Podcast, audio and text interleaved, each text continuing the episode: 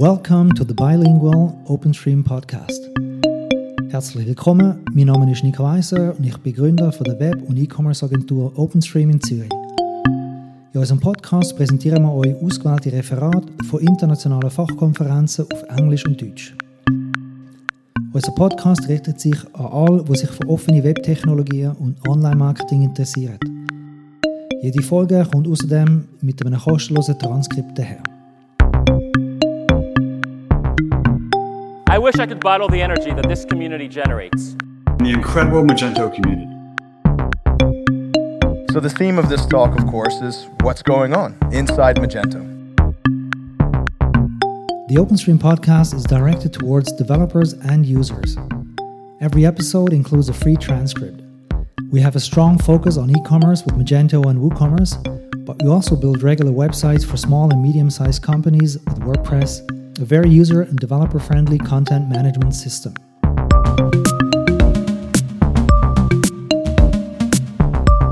If you have any questions or feedback, please write us at podcast at openstream.ch. If you enjoy listening to this podcast, please recommend it to your friends. It's available on Apple, Google, and Spotify podcast, as well as on our website. If you subscribe to the OpenStream newsletter, you'll also be notified about new episodes.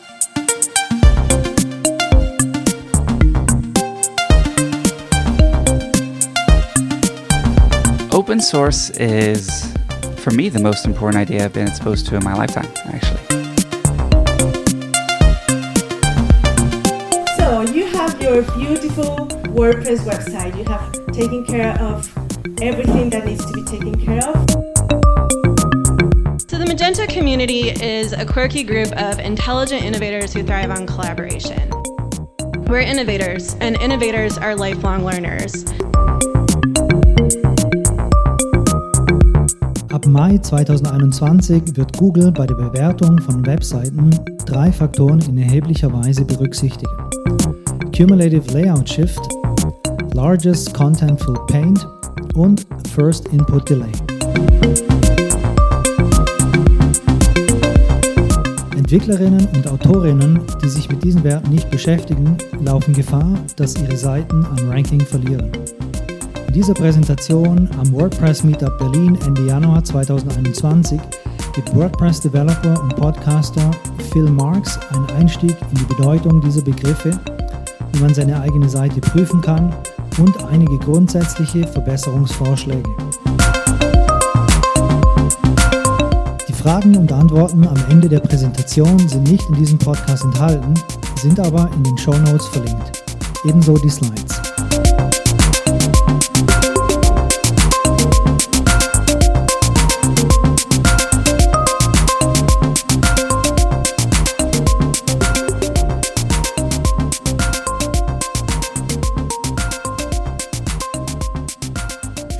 Dank, ähm, dass ihr jetzt alle so äh, zahlreich da seid. Ich hätte echt nicht mit so vielen Besuchern gerechnet und so vielen Interessenten. Freut mich total, ähm, dass ihr jetzt hier so in dieser großen Masse äh, hier teilnehmt. Ähm, Maja hat das gerade eben schon gesagt, das ist ein äh, etwas kerniger Vortrag, gar nicht mal so von der Komplexität. Also ich glaube nicht, dass das jetzt, ähm, äh, jetzt äh, total kompliziert wird und äh, nur Programmierer oder nur SEO-Experten das hier verstehen werden.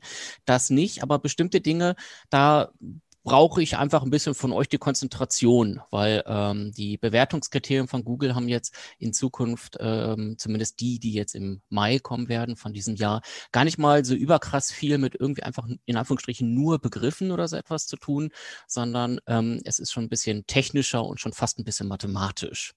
Ähm, schauen wir einfach mal gemeinsam äh, drauf. Erstmal ein paar Worte äh, zu mir. Ich bin äh, Phil Marx, ich bin gelernter Fachinformatiker, ähm, arbeite schon seit äh, 2009 mit äh, WordPress, habe da mein eigenes selbstgeschriebenes Blog mal irgendwie dann auf WordPress überführt und äh, seit 2018 äh, betreue ich da auch jetzt Kundenwebseiten und unterstütze die in allem, was sie dort so benötigen. Was haben wir heute vor? Ähm, damit einfach alle ein bisschen abgeholt sind. Ich kenne ja nicht eurer, äh, euer Level, wie weit ihr jetzt schon in Sachen SEO drin seid oder auch in der Technik.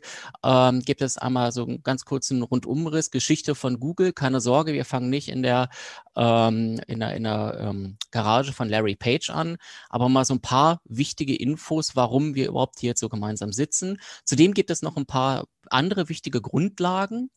Ähm, und dann steigen wir auch gleich in ähm, das äh, Thema dieses Vortrags rein, nämlich die sogenannten äh, Core Web Vitals, äh, bestehend aus Cumulative Layout Shift, largest, largest Contentful Paint und äh, First Input Delay. Ähm, das war dann so ein bisschen die Theorie und dann bekommt ihr auch noch was an die Hand, wie ihr diese Core Web Vitals selber identifizieren könnt und ermitteln könnt und dann am Ende auch nochmal so ein paar generelle Tipps, wie man im Grunde dort die Werte verbessern kann zum Beispiel. Erster Wurf tatsächlich ähm, nochmal so eine kleine Geschichte über äh, Google. Und ähm, Google verfolgt ja im Grunde schon seit vielen Jahren den Fokus auf User Experience. Ich meine, wir sind mal gestartet. Ähm, da hat Google einfach nur Keywords aufgenommen, eine Schlüsselwort und hat die indiziert und hat dann auf Basis dessen irgendwie versucht, einen möglichst guten, ähm, ein möglichst gutes Suchergebnis zu liefern. Ähm, aber bereits so 2011 begann Google damit, die User Experience mehr in den Vordergrund zu stellen, also dem Benutzer immer, immer bessere Suchergebnisse zu liefern für seinen Suchbegriff. Also nicht nur einfach mechanisch irgendwie äh, Seiten indizieren und dann irgendwie nach Keyworddichte oder so etwas dann ähm, Inhalte ausspielen, sondern tatsächlich verstehen, was möchte der Besucher oder der, der Suchende gerade und da den qualitativsten Content mit der, mit dem, mit dem, mit dem, mit der höchsten Zufriedenheit des Ergebnisses. Das ist ja das, was Google immer wieder äh, verfolgt. Und das startete 2011, dass da Content-Farmen rausgesortiert wurden. Äh, 2013 ging es dann tatsächlich schon mit dem Verständnis von einzelnen Worten los in dem Hummingbird-Update, sodass Google schon ein bisschen in Kontext setzen konnte, okay, was hat der Suchner eigentlich in die Suchzeile eingegeben und was was, was sucht der vermutlich? Und ähm, 2015, da ging es auch schon los, ähm, dass Google die Mobilfreundlichkeit in den Vordergrund gestellt hat. Bei der Recherche war ich selber ein bisschen überrascht. Tatsächlich ist das jetzt schon äh, sechs Jahre her, dass Google ja. gesagt hat, okay, ähm, ich stelle oder wir stellen jetzt äh, die, die ähm, die Darstellung und auch die, den Umgang mhm. auf Mobilgeräten in den Vordergrund, anstatt ähm, die Desktop-Webseite. Und ähm, 2015 kam noch so ein bisschen was äh, hinsichtlich KI hinzu, sodass die Suchbegriffe noch besser verstanden werden konnten. Und äh, in den letzten Jahren hat das dann richtig an Dynamik gewonnen. Ähm, Gerade 2018 war es dann so, dass ähm, Google mit dem Mobile First Indexing Update gesagt hat, okay, mobile Webseiten werden jetzt auch primär zum Indizieren herangezogen. Das heißt, ähm, Google ähm, hat einen deutlich größeren Fokus auf Mobilgeräte und ähm, betrachtet natürlich die Desktop-Geräte auch immer wieder, aber wir kommen nachher noch zu ein paar Slides, da sieht man das ganz gut an Zahlen. Ähm, Mobilgeräte sind einfach das, womit heutzutage gesucht wird. Und deswegen legt Google natürlich auch einen großen Wert darauf, dass die Suchergebnisse beziehungsweise die Seiten hinter den Suchergebnissen auf, ähm, auf Mobilgeräten möglichst optimal funktionieren. Und äh, darauf zahlt auch das äh, sogenannte Core Web Vitals Update ein, was jetzt im Mai 2021 veröffentlicht werden soll. Wir hatten es jetzt gerade eben schon in, der, in dem Ausblick mal so ganz grob gesehen. Was äh, sind diese Core Web Vitals? Ähm, die, die sperrigen Begriffe Largest Contentful Paint, First Input Delay und Cumulative Layout Shift ähm, hat Google eigentlich ganz schön zusammengefasst, eben in den in den, in den Schwerpunktthemen sozusagen Loading, Interactivity und äh, Visual Stability. Also ähm, der Benutzer soll noch mehr ein positives Benutzererlebnis haben, wenn er ein Suchergebnis besucht in dem Bereich Ladezeit, Interaktivität oder auch ja, Interaktion mit der Webseite und ähm, visuelle Stabilität. Hinzu kommen noch ein paar weitere Aspekte, die sind hier in der Grafik auch nochmal aufgezeigt, aber tatsächlich die Core Web Vitals sind das, worauf jetzt in Zukunft besonders geachtet wird. Warum das eigentlich alles? Warum sind Mobilwebseiten auf einmal der äh, äh, total angesagt? Ähm, ich habe hier eine kleine äh, Grafik von Statista mir mal rausgekramt. Bereits äh, Mitte 2015 waren schon ein Drittel der, des Webverkehrs ähm, von mobilen Geräten. Und ähm, jetzt bis ins dritte Quartal 2020 hinein sind wir bei 50 Prozent. Spontan würde ich sagen, ist das noch ein sehr moderater Wert. Aber äh, selbst wenn man das nimmt, die Hälfte ähm, der dort erfassten ähm, Webseitenbesuche sind schon über Mobilgeräte passiert. Und ähm, Google selbst bringt da auch ähm, Statistiken raus. Ähm, allein jetzt 80 Prozent benutzen ein Smartphone und äh, knapp 60 Prozent davon ähm, nutzen gar zwei Geräte. Ähm, das Spannende an der ganzen Sache ist, diese Grafik ist, äh, glaube ich, von äh, 2015 oder so etwas. Das heißt, die ist auch schon extrem alt und die Zahlen, die werden sich ganz bestimmt in der, Verga in der, in der äh, Folgezeit noch erhöht haben. Bevor wir das Thema mit den Core Web Vitals gut verstehen können, müssen wir noch zwei, drei Dinge klären, ähm, damit einfach auch die Auswirkungen und die Zusammenhänge von den Werten einfach ein bisschen verständlicher sind. Und äh, da möchte ich mit euch ganz kurz einmal in ein ähm, HTML-Quellcode hineingehen. Das ist jetzt der etwas zusammengeraffte Quellcode von ähm, der Google-Webseite. Und ähm, die Webentwickler und bestimmt auch ähm, die, die das schon mal ab und zu gemacht haben, äh, wissen, dass so, eine, ähm, so ein HTML-Konstrukt in äh, streng genommen drei Bereiche unterteilt werden kann. Es gibt einerseits den Header, ähm, da stehen ein paar äh, Metadaten drin, der Titel der Webseite, aber auch ähm, Informationen zum Design und zur Interaktion der Seite. Dann gibt es den Body, da ist in der Regel der Inhalt drin. Ähm, alles, was wir sehen an Text und Bildern und so etwas, ist äh, größtenteils im Body angesiedelt. Und dann gibt es den äh, Footer. Und ähm, ich hatte gerade eben schon gesagt, im Header sind so Referenzen drin. Wir haben jetzt hier mal hervorgehoben, zum Beispiel eine äh, JavaScript-Datei. Da wird also ähm, von einer externen Adresse eine JavaScript-Datei eingebunden. Ja, ähm, JavaScript ähm, ist ja ein, eine Skriptsprache, womit man Interaktionen oder auch Dynamik auf eine Webseite bringen kann.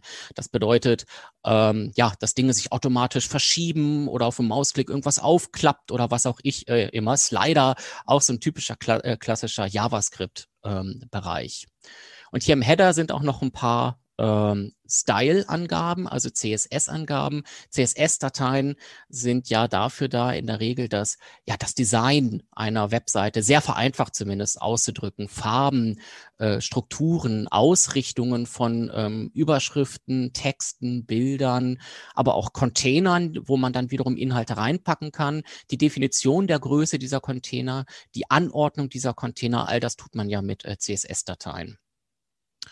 Und ähm, wir sehen im Footer entsprechend auch noch ein paar, ein paar JavaScript-Dateien. Ähm, warum tut man so etwas? Warum packt man JavaScript-Dateien und CSS-Dateien in den Kopf, aber kann sie offensichtlich auch in den Footer packen? Ähm, es ist so, dass wenn ein Webbrowser ähm, diesen HTML-Quellcode von ähm, interpretieren möchte, um dann, dann am Ende eine Webseite anzuzeigen, ähm, tut er das in der Regel von oben nach unten. Das heißt, er liest diesen gesamten Quelltext ein und fängt dann an, die auch eingebundenen ähm, Skriptdateien und auch die CSS-Dateien abzuarbeiten und zu interpretieren und dann den Code, der da drin ähm, festgehalten ist, auszuführen oder in irgendeiner Form dann mit der Webseite zu interagieren. Und ähm, die Skripte, die im Header eingebunden sind, die werden natürlich sehr schnell und sehr früh gelesen und ausgeführt und interpretiert. Und alles, was im Footer unten ist, wird erst sehr verspätet ausgeführt. Äh, während, denn, während da schon der gesamte Body und damit der gesamte Inhalt eigentlich angezeigt ist und auch die wichtigsten CSS-Dateien bereits aus dem Header gelesen und auch interpretiert wurden. Das heißt, ähm, es besteht durchaus eine Abfolge. Die Daten im Header ähm, werden zuerst und mit einer gewissen Priorität ab, abgehandelt, währenddessen im Footer ähm, die äh, Dateien, die dort eingebunden sind, verspätet ausgeführt werden, nämlich wenn schon andere Aktionen vorher gelaufen sind. Das ist alles technisch jetzt sehr vereinfacht ähm, ausgedrückt, aber es ist ganz wichtig einfach zu verstehen, es gibt zwei verschiedene Ausführungsbereiche, denn das wird nachher nochmal bei der Wertung, äh, bei der Bewertung der Core Web Vitals ganz ähm, wichtig. Dann möchte ich ganz kurz einen Begriff mitgeben oder eine Definition. Wir werden jetzt hier in, der, ähm, in diesem Vortrag zwei, dreimal über den sogenannten Viewport sprechen. Und ein Viewport ist einfach der äh, sichtbare Bereich in einem Mobilgerät. Das heißt eigentlich das, was, wenn ihr eine Webseite aufruft, zack, das, was ihr als erstes da seht, was den gesamten Screen einmal in Ans Anspruch nimmt, das ist der Viewport. Einfach im Hinterkopf behalten, ähm, wird gleich auch nochmal ähm, interessant werden. Und ähm, wir sollten auch im Hinterkopf behalten, wie bewertet Google eigentlich mobile Webseiten? Wie kriegt der Googlebot eigentlich heraus, wie eine Webseite performt auf einem mobilen Gerät? Da schweigt sich natürlich Google ganz geschickt aus, mit was für einer Engine sie da herangehen, mit was für einer Logik sie da herangehen. Ähm, es häufen sich die äh, Vermutungen, dass es aktuell die Engine eines Motorola Moto G4s ist mit langsamer Netzanbindung. Ähm, bis vor kurzem war es noch ein Nexus 5, das war ja ein ähm, Gerät von Google. Und ähm, jetzt ähm, kam vor kurzem auch in Entwicklertools von Google eben die Engine des Moto G4 mit hinein. Und deswegen gibt es sehr gute Vermutungen, dass, ähm, dass das G4 damit drin ist. Ähm, selbst wenn es das nicht ist, ist es gar nicht mal so schlecht, das als Orientierung zu nehmen, denn es ist ein durchaus, es ist ein Mobiltelefon mit einem äh, beachtlichen Alter schon auf dem Rücken. Es ist jetzt knapp fünf Jahre alt und hat halt auch eine recht geringe äh, Displaygröße. Das heißt, wenn wir im Hinterkopf behalten, wenn wir unsere Seiten auf eine gute Ansicht und eine gute, auf gute Core Web Vitals für ein Motorola G, äh, Moto G4 optimieren, dann haben wir die Seite wahrscheinlich schon generell ganz gut optimiert, weil ähm, je besser das Display, je schneller die CPU, ähm, umso besser natürlich auch die Anzeige. Aber wenn wir schon auf geringerer Hardware oder auf schlechter Hardware was gut emulieren können und die Seite gut aussieht, dann wird das bei besserer Hardware natürlich nur besser funktionieren. So viel zur Theorie. Hm, starten wir durch. Kommen wir zum ersten Core Web Vital und das ist der Cumulative Layout Shift. Ich habe es mal versucht, es zu übersetzen. Es kamen sehr krude Übersetzungen bei herum, ja. Äh, ich, zusammengerechnete Layout-Verschiebung. Das ist äh, etwas krudes Deutsch, aber trifft es eigentlich äh, ganz gut. Ähm, der Cumulative Layout Shift beschreibt nämlich die Verschiebung von Inhalten nach dem initialen Design. Das heißt, wenn die Webseite einmal geladen wurde und ähm, dann auf einmal sich Inhalte dann doch nochmal verschieben, weil ja, warum eigentlich? Zum Beispiel, weil Inhalte dynamisch nachgeladen werden durch JavaScript oder ähnliches. Weil vielleicht irgendwie Widgets sich nochmal resizen, weil sie irgendwie in einer falschen Größe definiert wurden und dann irgendwie festgestellt wird, ach Gott, ich werde ja auf einem Mobildisplay angezeigt und dann restrukturiert sich die gesamte Seite noch einmal neu. Oder was natürlich auch sein kann, dass äh, größere Bilder wie Header-Bilder ähm, noch nachgeladen werden. Die haben eine etwas größere Dateigröße. Ähm, sie haben vielleicht in ihrer Deklaration, in der HTML-Definition, ähm, keine Größenangaben mitbekommen und auf einmal lädt dieses Headerbild nach und drückt den Inhalt auf einmal nach unten. Das sind solche typischen Cumulative Layout Shifts. Ich habe da auch mal so eine kleine Demo mitgebracht. Ähm, ich bin ganz gespannt. Videos sind ja immer so eine Sache im PowerPoint, aber ich glaube, es funktioniert hervorragend. Wir haben hier ein Beispiel. Hier ist irgendwie eine Order Confirmation. Und da habt ihr jetzt gerade schon gesehen, wir können gleich noch einmal äh, zurücklupen und das nochmal machen. Es ist also eine Bestellbestätigung gewesen. Und ähm, auf einmal ist ein Inhalt aufgetaucht. Ähm, der Benutzer klickt eigentlich auf No Go Back. Er will das gar nicht bestellen, aber weil auf einmal hier oben was nachgerückt ist, hat sich der, hat sich alles nach unten verschoben und er klickt versehentlich auf äh, Submit Order und generiert so eine versehentliche Bestellung. Das ist natürlich jetzt das ähm, Extrembeispiel an der Stelle, aber es zeigt halt sehr gut auf, ähm, was dieser Cumulative Layout Shift äh, ist, nämlich dass auf, warum auch immer sich Inhalte äh, verschieben und dadurch natürlich gewissermaßen auch die User Experience sich verändern kann.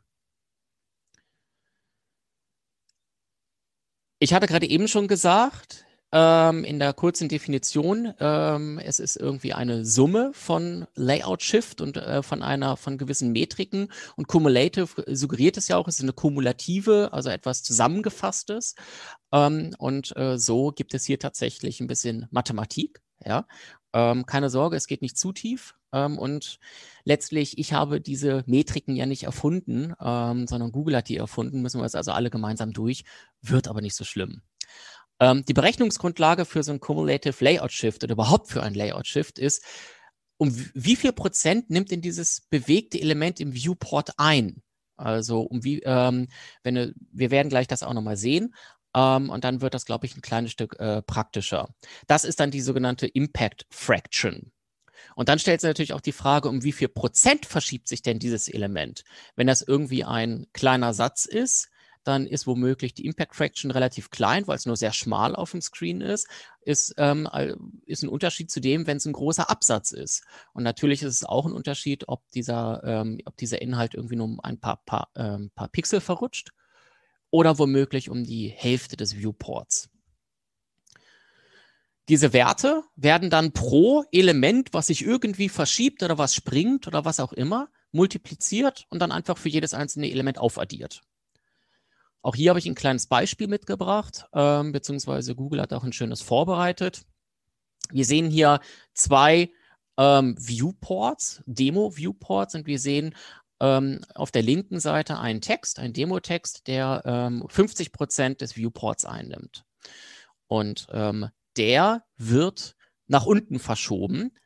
Ähm, und nach dem Verschieben von Ursprungslage bis eben zur Endlage sozusagen ähm, haben wir irgendwas mit, 5, also sind 75 Prozent des äh, Screens auf einmal verändert sozusagen. Irgendwas hat sich da äh, eben in der Ansicht äh, verändert. Das ergibt also eine Impact Fraction von 0,75. Und dieser Inhalt, der wurde ja, das kann man hier auch sehr gut erkennen, um 25 Prozent äh, verschoben. Ähm, und das gibt dann eine Distance Fraction von 0,25. Und ich hatte ja gesagt, das wird multipliziert und dadurch erkriegt, erkriegt man dann ein Layout-Shift für dieses einzelne Element. Das heißt, wenn wir hier ein bisschen Mathematik machen, kommen wir ähm, auf 0,18. Das ist jetzt der Layout-Shift sozusagen für dieses Element. Merkt euch die 0,18, das wird jetzt gleich in der nächsten Folie nochmal ganz interessant. Wir haben hier also einen Inhalt, 50 Prozent, wird ein bisschen nach unten verschoben und das ergibt ein Layout-Shift berechnet von 0,18, fast 0,19. Spannend, ähm, Layout-Shifts werden aufgrund von User-Interaktionen nicht berücksichtigt. Das heißt, wenn jemand auf einen Button klickt und dann verschiebt sich was oder so, dann ist das ja was Legitimes, dann ist das ja etwas, was auch gewollt ist. Ja, ähm, die zählen dann nicht in die Aufsummierung hinein. Kleine kleiner Unterschied an der Stelle oder kleiner Haken dran.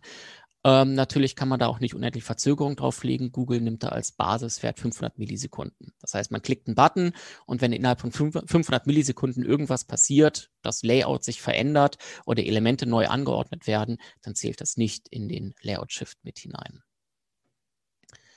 Wie bewertet Google denn jetzt eigentlich das dann? Ähm, Google kommt hin, bewertet dann ähm, alle Elemente, berechnet dort, wie gesagt, mit diesen Fractions dann ähm, Anteile und summiert die am Ende auf. Und Google sagt, ein Cumulative Layout Shift, also das aufsummierte, äh, der aufsummierte Layout Shift von allen sich bewegenden Elementen, nachdem das irgendwie mal geladen hat, kleiner gleich 0,1 ist Good Experience. Und ähm, alles kleiner als 0,25 ähm, needs improvement und über 0,25 ist eine poor experience.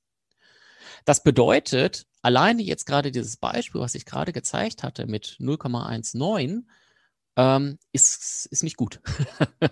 das, das, äh, das rankt Google schon runter. Wie kann ich so ein Cumulative Layout Shift vermeiden? Da gibt es diverse Varianten. Äh, Auslöser sind immer in der Regel dafür ähm, in irgendeiner Form CSS-Dateien oder JavaScript-Dateien, die eingreifen in ähm, das Layout und in irgendeiner Form Elemente neu anordnen oder so etwas. Von daher ähm, ladet sie möglichst früh im Header und auch da möglichst früh oder bindet womöglich die, den Quelltext direkt ein, damit das möglichst schnell verarbeitet werden kann. Wenn ihr Bilder einsetzt oder auch äh, generell Content-Boxen habt, also Div-Container oder ähnliches in eurem HTML-Quellcode, dann ähm, definiert dafür fixe äh, Größenangaben, ähm, damit da auf jeden Fall der Platz schon äh, reserviert ist und das nicht dynamisch erst angepasst werden muss. Generell vermeidet dynamische Layout-Anpassung mit JavaScript. Also das ist sowieso nichts Schönes. Ja, äh, stattdessen äh, bietet da CSS äh, echt viele Möglichkeiten, auch schon Einfluss auf das Layout zu nehmen und dynamisch auch auf verschiedene Bildschirmauflösungen zu reagieren und ähm, so ganz ohne JavaScript und irgendwelche ähm, ja, Bibliotheken für ein tolles Design und für eine neue, tolle Anordnung von Elementen zu sorgen. Ähm, ja, Punkt. Und sofern ihr Animationen nutzt, auch da ähm, schaut mal, ob ihr anstatt JavaScript ähm, CSS nutzt. CSS hat sich in den letzten Jahren sehr weiterentwickelt und ihr könnt mit CSS unfassbar viel machen und auch so ähm, Elemente anordnen, skalieren, bewegen und ähnliches und seid auch da nicht auf JavaScript angewiesen. Und auch das ähm, bringt tatsächlich Vorteile in der Bewertung vom Cumulative Layout Shift, ähm, weil äh, Google so, solche Animationen tatsächlich weniger stark bewertet, wenn es zu Verschiebungen kommt. Ähm, ihr seht unten rechts auch immer wieder ähm, Links dazu. Da äh, könnt ihr dann äh, draufklicken bzw. abtippen. Die Slides werden auch veröffentlicht. Da gibt es natürlich jeweils in den einzelnen Kapiteln noch deutlich mehr Informationen. Kommen wir zu dem zweiten Core Web Vital. Und das ist das, äh, der, der Largest Contentful Paint. Uff. Auch hier habe ich es mit einer schlechten Übersetzung probiert. Größtes inhaltsgebendes Darstellen. ähm, ja, äh, trifft es am Ende auch auf den Punkt. Es bezeichnet nämlich die Zeit, bis das größte Element der Seite im initialen Viewport geladen ist. Auch hier äh, gibt es ein äh, sehr schönes äh, Beispiel von der CNN-Webseite. Ähm, da Step, das, äh, sieht man den Ladeprozess von links nach rechts und grün hervorgehoben sieht man immer das, was ähm, als das größte Element sozusagen auf der Webseite identifiziert wurde.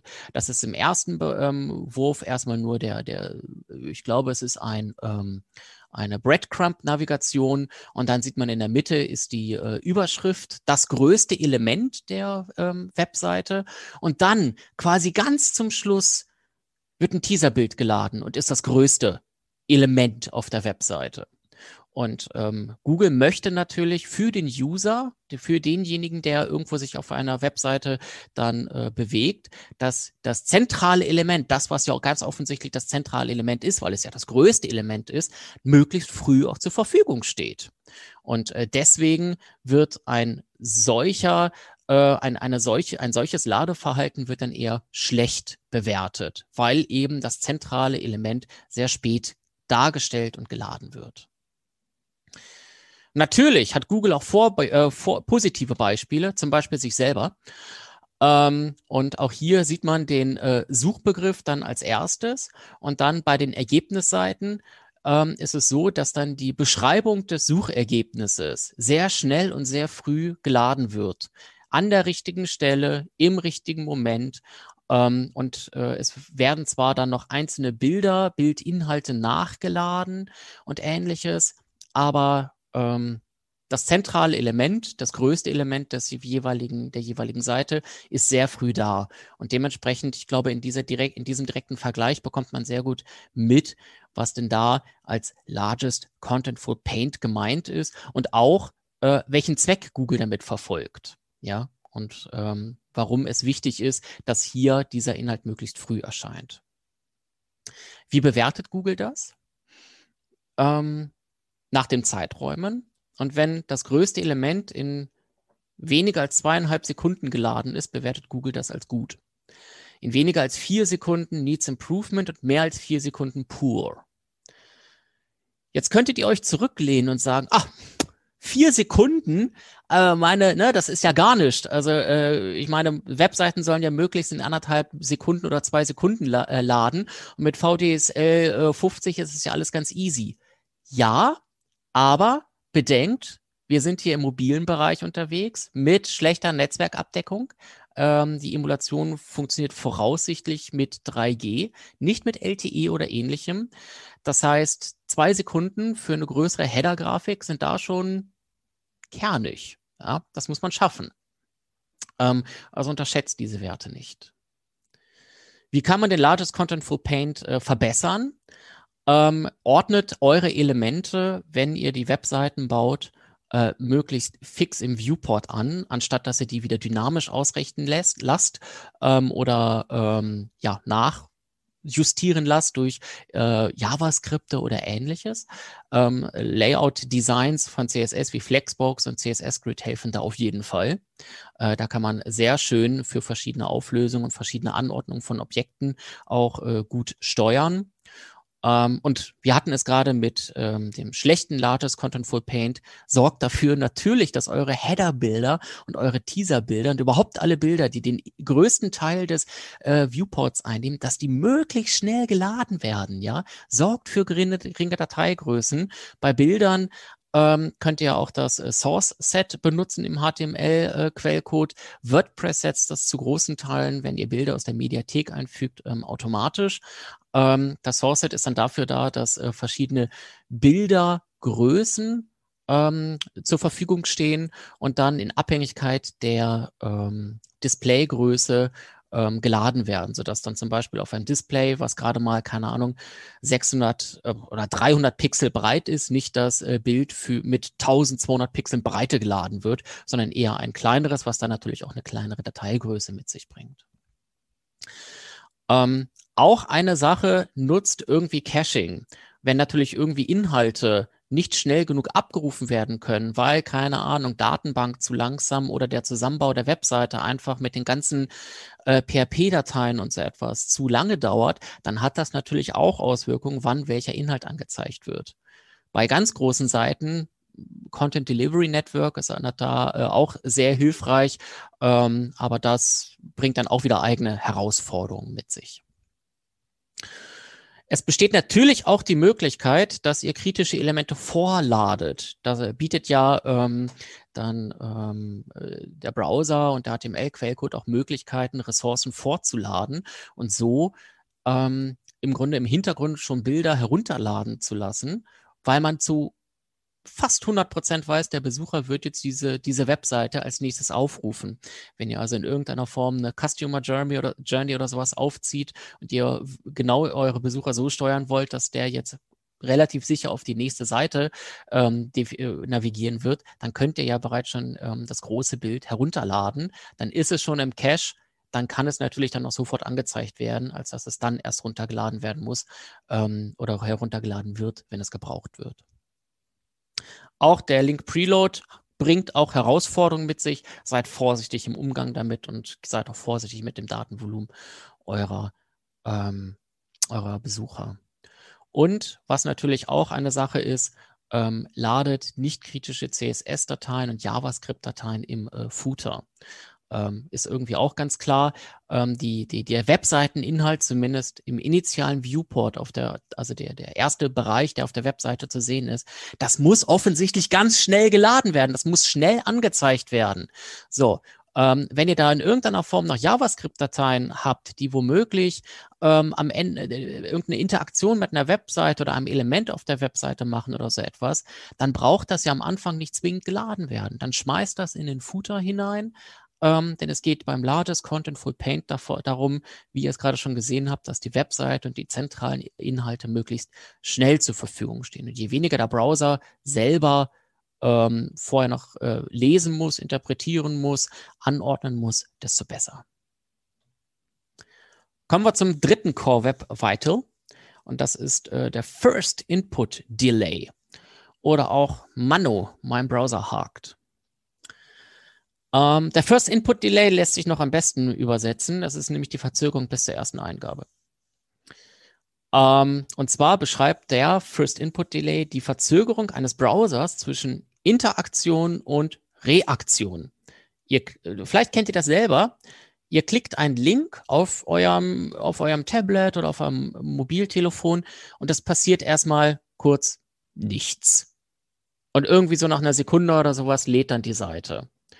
Ähm, das ist der First Input Delay.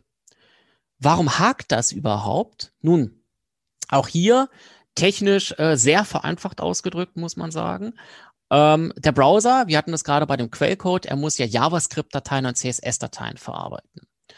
Und äh, es gibt einen sogenannten Main Thread in so Browsern. Das heißt, ähm, es gibt einen eigenen Prozess auf eurem Handy ähm, oder auf dem Tablet, der eben dafür da ist, eben diesen gesamten Quellcode zu interpretieren, die JavaScript-Dateien einzulesen, das, was da drin steht, auszuführen und weiß ich nicht alles. Der Main Thread kann aber nur eine Sache gleichzeitig machen.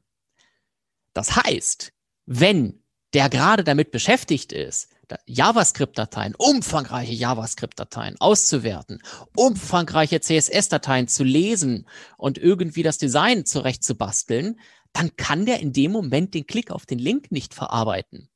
Der kriegt den zwar mit, dass da jemand geklickt hat, aber der kann ihn gerade nicht verarbeiten, weil er gerade dabei ist, die 500 Kilobyte Datei JavaScript zu rendern. Bedenkt erneut, wir sind auf einem Mobiltelefon von vor fünf Jahren unterwegs. Das hat nicht High Performance.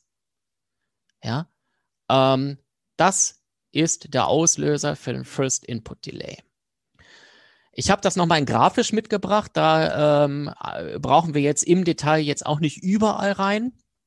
Ähm, ich sehe gerade, dass da die Quellenangabe fehlt. Auch das ist übrigens von der Webseite, die hier unten rechts äh, verlinkt ist, ähm, web.dev slash FID, also kurz für First Input Delay. Ähm, hier sieht man in Grau die Network Requests, also die Anfragen. Der lädt gerade den Quellcode der Webseite, dann findet er da eine externe JavaScript-Datei, lädt die, dann findet er vielleicht noch eine CSS-Datei, die muss er laden und interpretieren. Und äh, das sind diese grauen Balken. Der lädt da Daten runter und äh, so. Und in Gelb unten sieht man äh, den sogenannten Main Thread. Da ist er dann nämlich dabei, diese Daten zu lesen und zu interpretieren. Und wir sehen zum Beispiel, ähm, äh, in den, den letzten grauen Balken, das scheint eine sehr große Datei zu sein, die ähm, er herunterlädt erstmal und dann fängt er natürlich auch an, die äh, relativ schnell zu interpretieren. Und dann sehen wir ähm, hier jetzt den, seht ihr dann, ich hoffe ihr seht Mauszeiger, Browser receives the first in, User Input. Das heißt, mitten in der Verarbeitung des Main Threads klickt der User auf einen Link. Der Browser ist aber gerade damit beschäftigt, diese Datei zu laden, kann keine Aktion lostreten und kann das erst machen, wenn dieser Main-Thread erstmal die Abarbeitung der JavaScript-Datei zum Beispiel fertig hat. Und ähm, das ist in grafischer Form noch einmal, ähm, warum manchmal der Browser hakt. Auch das ist keine schöne User Experience und genau deswegen ähm, möchte Google natürlich diese Verzögerung möglichst gering halten. Wie bewertet Google das? Ähm, die Zeit zwischen Klick und Reaktion kleiner oder gleich 100 Millisekunden bewertet ähm, Google als good, ähm, bis 300 Millisekunden als Meets Improvement und alles, was da drüber ist, als poor. Also schon auch äh, sportlich, wenn man bedenkt, dass das ja auch alles auf einer äh, schwachen Systemplattform ausgeführt werden soll, nämlich einem fünf Jahre alten Handy. Wie kann man ähm, diesen ähm, verändern, diesen Wert oder äh, darauf Einfluss haben? Ähm, haltet eure Seitenstruktur einfach. Je einfacher natürlich so eine Webseite strukturiert ist, je schlanker so ein ähm, Quellcode ist, desto schneller lässt sich der natürlich durch, durch den Browser interpretieren. Ja, ähm, vermeidet komplexe JavaScript und CSS-Dateien. Ähm, weil je komplexer so eine JavaScript-Datei, je komplexer eine CSS-Datei ist, desto mehr und länger braucht der Browser auf seinem Main-Thread diese zu lesen, zu interpretieren und auszuführen, desto weniger und sch weniger schnell kann er auf Interaktionen agieren. Wenn ihr übergroße Dateien habt und die Möglichkeit habt, dann teilt große Dateien, zum Beispiel irgendwelche exorbitant großen JavaScript-Dateien oder CSS-Dateien oder sowas auf kleinere Dateien auf. Auch da werden die in einzelnen Schritten runtergeladen und ähm, dann ähm, atmet der Browser jedes Mal immer kurz durch und hat dann natürlich die Möglichkeit, den Link-Klick zum Beispiel zu verarbeiten oder den Klick auf ein Formularfeld oder was auch immer, ähm, als dass er da noch weiter geblockt wird, um ähm, ja, eine große Datei zu verarbeiten. Generell vermeidet externe Inhalte wie äh, Like-Buttons oder so etwas. Auch äh, die haben ja, das kennt ihr, glaube ich, aus anderen Bereichen auch, Einfluss auf die Ladezeit. Und ähm, auch da ist es dann natürlich so, ähm, dass die häufig auch große Skripte nochmal huckepackt mitbringen. Ihr fügt vielleicht nur eine kleine Codezeile ein, aber dann werden nochmal irgendwie zig Kilobyte an, an Daten nachgeladen. Auch das hat dann natürlich Einfluss auf den Main Thread, der das alles am Ende dann doch nochmal verarbeiten muss. Und ähm, so langsam ähm, müsste es euch ja schon wieder zum Hals rauskommen. Ladet unkritische Inhalte erst im Footer, denn ähm, es geht darum, ähm, die Webseite erstmal interaktionsfähig zu machen. Und wenn dann im Nachhinein noch was irgendwas nachgeladen werden muss oder so etwas, dann ist das nicht schlimm. Aber macht die Seite schnell interaktionsfähig. Jetzt haben wir diese drei Bereiche äh, kennengelernt. Darauf wird sich ähm, Google äh, ab Mai 2021 konzentrieren und das ähm, auch mit in die Bewertung der Suchergebnisse mit aufnehmen. Jetzt stellt sich die Frage, wie könnt ihr denn eure eigenen ähm, Core Web Vitals ermitteln? Und äh, da gibt es zwei zentrale Anlaufstellen. Einerseits ähm, Lighthouse. Vielleicht kennt das der ein oder andere von euch. Das ist in den Entwicklertools drin von Chromium-basierten Browsern. Also zum Beispiel Google Chrome oder Microsoft Edge oder ähm, Opera. Die setzen ja alle auf äh, Chromium und äh, dort sind die Entwicklertools mit äh, drin. Ich habe da auch nochmal die Shortcuts mit aufgeführt. Ähm, dann könnt ihr diese dort öffnen. Ähm, ich habe jetzt relativ klein, ist nicht schlimm, äh, einen Screenshot gemacht, äh, wo man die Entwicklertools findet, wenn man das per Menü ausklicken muss. Es ist unter weitere Tools. Die haben die Entwicklertools schon ganz gut versteckt. Ja, ähm, aber klickt da gerne mal in eurem Browser eben ähm, auf das Zahnrad beziehungsweise die drei Punkte und klickt euch durch zu den Entwicklertools. Da könnt ihr dann nämlich äh, eine Auswertung generieren. Ähm, ihr könnt da Quelltexte einsehen und Netzwerkleistung einsehen. Sowieso ein sehr, eine, eine unfassbar gute Anlaufstelle, um einfach mehr die eigene Webseite zu verstehen. Aber ganz am Ende gibt es da auch das äh, Lighthouse. Und dort könnt ihr dann ähm, ja ganz kostenlos aus dem ähm, aus den Entwicklertools heraus einen äh, Bericht erstellen. Dann äh, lädt das los und ähm, ja, analysiert die Seite. Ihr werdet dann auch feststellen, dass ähm, der Browser dann tatsächlich die Webseite, die ihr da prüfen möchtet, ähm, dann ähm, auf Handyformat resized und auch das ähm, auch die Netzwerkgeschwindigkeit testweise simuliert, runtersetzt, um dann tatsächlich diese, diese Engine einmal ähm, laden zu können, um das wirklich gut mit einer alten Mobilhardware simulieren zu können. Und am Ende gibt es dann ähm, auch eine Auswertung neben vielen anderen Auswertungen, die einem auch gute Tipps geben, worauf man so achten kann, um die eigene Webseite noch besser zu machen in Sachen ähm, auch Accessibility, Suchmaschinenoptimierung, Progressive Web Apps und weiß ich nicht alles, ist dort eben auch ähm, der First Contentful Paint und der Largest Contentful Paint mit drinne und ähm, der First Input Delay wird dort bezeichnet als äh, Time to Interactive. Hier sieht man also jetzt nicht gerade besonders gut.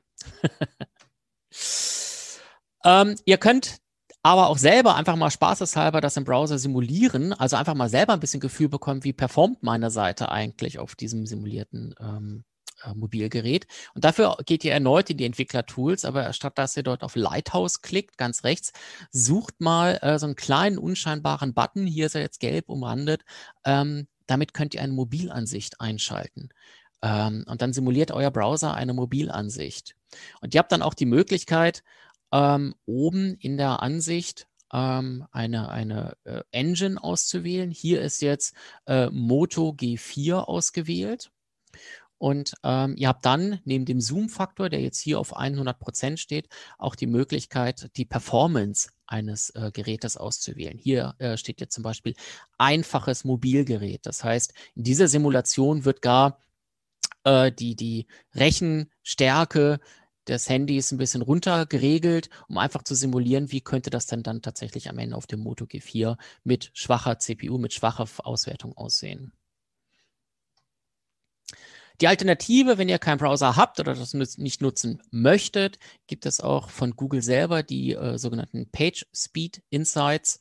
Ähm, Adresse steht hier und da könnt ihr dann ähm, auch eine Webadresse eingeben und äh, da arbeitet sich das auch durch und liefert dann auch hier die entsprechenden Daten. Äh, hier sehen sie deutlich schlechter aus ähm, und da muss man dann tatsächlich ran. Und sowohl Lighthouse als auch die Page Insights liefern da auch ähm, Impulse, wie man dann das alles äh, verbessern kann, was so die Auslöser sind, dass es jetzt zu, zu so schlechten Werten kommt. Ich habe jetzt viel über Optimierungen und so etwas gesprochen und wie kann man die einzelnen Bereiche verbessern und so etwas. Ähm, erstens möchte ich jetzt so, wir sind fast am Ende, möchte ich kurz so mitgeben, ähm, verrennt euch bitte nicht. Also klammert euch bitte jetzt nicht krampfhaft irgendwie daran, die Werte alle auf grün zu bekommen. Wenn ihr das hinbekommt, umso besser. Es gibt aber gerade in der WordPress-Welt viele Herausforderungen, dass das zumindest für den nicht Vollzeit-Coder echt eine Herausforderung werden kann.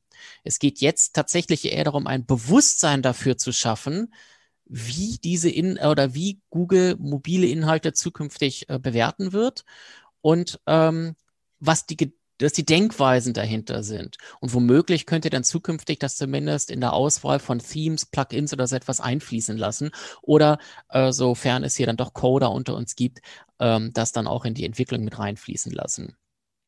Es gibt aber auch ein paar Faktoren, die einfach auch äh, generell sehr wichtig sind, um auf alle diese Bereiche natürlich äh, einzuzahlen und ähm, wirklich ein äh, gutes Ergebnis abzuliefern, was gar nicht an den einzelnen Komponenten hängt. Letztlich lässt sich alles zusammenfassen unter habe einen guten Unterbau. Also wenn euer Webserver oder eure Datenbank nicht schnell ist, dann könnt ihr euch noch so viel optimieren, dann wird das nichts bringen, dann muss der Hoster womöglich gewechselt werden. Setzt nur notwendige CSS oder JavaScript-Dateien ein. Also äh, häufig, da sind wir beim nächsten Punkt, las, las, lassen sich auch Dinge nativ erledigen. Wie gesagt, ähm, vor ein paar Folien, CSS bietet ganz tolle Möglichkeiten, Animationen zu machen. Oder ähm, JavaScript bietet an sich schon Möglichkeiten, ähm, Dinge einzublenden, auszublenden und so etwas. Da braucht es nicht nochmal externe äh, Bibliotheken wie jQuery oder sonst etwas. Generell vermeidet externe Bibliotheken, weil das macht die Seite natürlich immer größer und immer mehr, hat Einfluss auf Ladezeiten, hat Einfluss auf Dateigröße, hat Einfluss womöglich auf das Layout und das Design. Damit zerreißt ihr euch alles, ähm, wenn ihr da im Grunde auch nicht einen Blick drauf habt. Vermeidet natürlich irgendwie unnötige Plugins oder Multipurpose-Themes. Äh, unnötige Plugins, auch da laden euch die Seite unnötig voll. Multipurpose-Themes ähm, sind für viele Zwecke einsetzbar. Ihr ladet eins runter und es lässt sich quasi alles daraus basteln, von Agenturseite über Blog, über Fotoblog, über WooCommerce Shop. Dieses Themes müssen ja aber auch die Kompatibilität und die Möglichkeiten und auch die Design-Definition für alles mitbringen. Das heißt, die sind in der Regel auch recht überladen. Optimiert die Bilder für das Web, ja, mit Source-Sets und natürlich dann auch ähm, ähm, Dateigrößenoptimierung und haltet generell den Code der Webseite schlank. Ähm, da erzähle ich, glaube ich, allen nichts Neues, aber es ist nicht äh, falsch, immer wieder mal darauf hinzuweisen. Wenn es jetzt einige Plugin-Rufer gibt, diese Plugins werden die Probleme nicht lösen, aber sie sind zumindest ein Ansatz. Ähm, es gibt Caching-Plugins wie zum Beispiel WP Rocket oder Auto-Optimize, ähm, die ähm, Einfluss haben, wie das Ladeverhalten von CSS-Dateien und JavaScript-Dateien ist. Äh, man kann da auch ähm, dann Einfluss nehmen, dass bestimmte Dateien im Footer geladen werden oder verzögert geladen werden. Wenn man weiß, was man tut, kann man damit ein bisschen Einfluss nehmen. Genauso kann man mit dem Plugin Asset Cleanup Einfluss nehmen, welche JavaScript-Dateien auf welcher Unterseite in WordPress geladen werden. Wenn ihr also äh, ein, ein, ein Slider oder so etwas nur auf einer Seite benötigt, ist es ja durchaus zielführend, diese JavaScript-Datei nur auf einer Seite auch einzufügen. Dann ähm, könnt ihr das mit Asset Cleanup zum Beispiel machen. Aber auch hier nochmal der Disclaimer, kein Plugin kann jetzt schlechten oder umfangreichen Code jetzt massiv verbessern. Ja, die Basis muss richtig sein. Die Basis muss ordentlich sein. Und ähm, erst wenn die Basis stabil, schlank und belastbar ist, erst dann kann man natürlich anfangen, darauf Optimierungen zu setzen. So, das war ja fast eine Punktlandung mit meinen geplanten 45 Minuten, aber natürlich auch ähm, inhaltlich, glaube ich, ganz schön kernig, ja, und äh, viel Input. Ähm, ich hoffe, es gab bei euch kein Input-Delay. Okay, das war ein spontan erfundener Wortwitz und noch nicht mal ein guter. Ähm, vielen Dank erstmal, dass ihr so intensiv dabei gewesen seid. Und äh, wenn ihr Fragen habt, äh, stehe ich gerne zur Verfügung und versuche die jetzt alle zu beantworten. Warum ist E-Commerce in der Schweiz noch nicht wirklich angekommen? Warum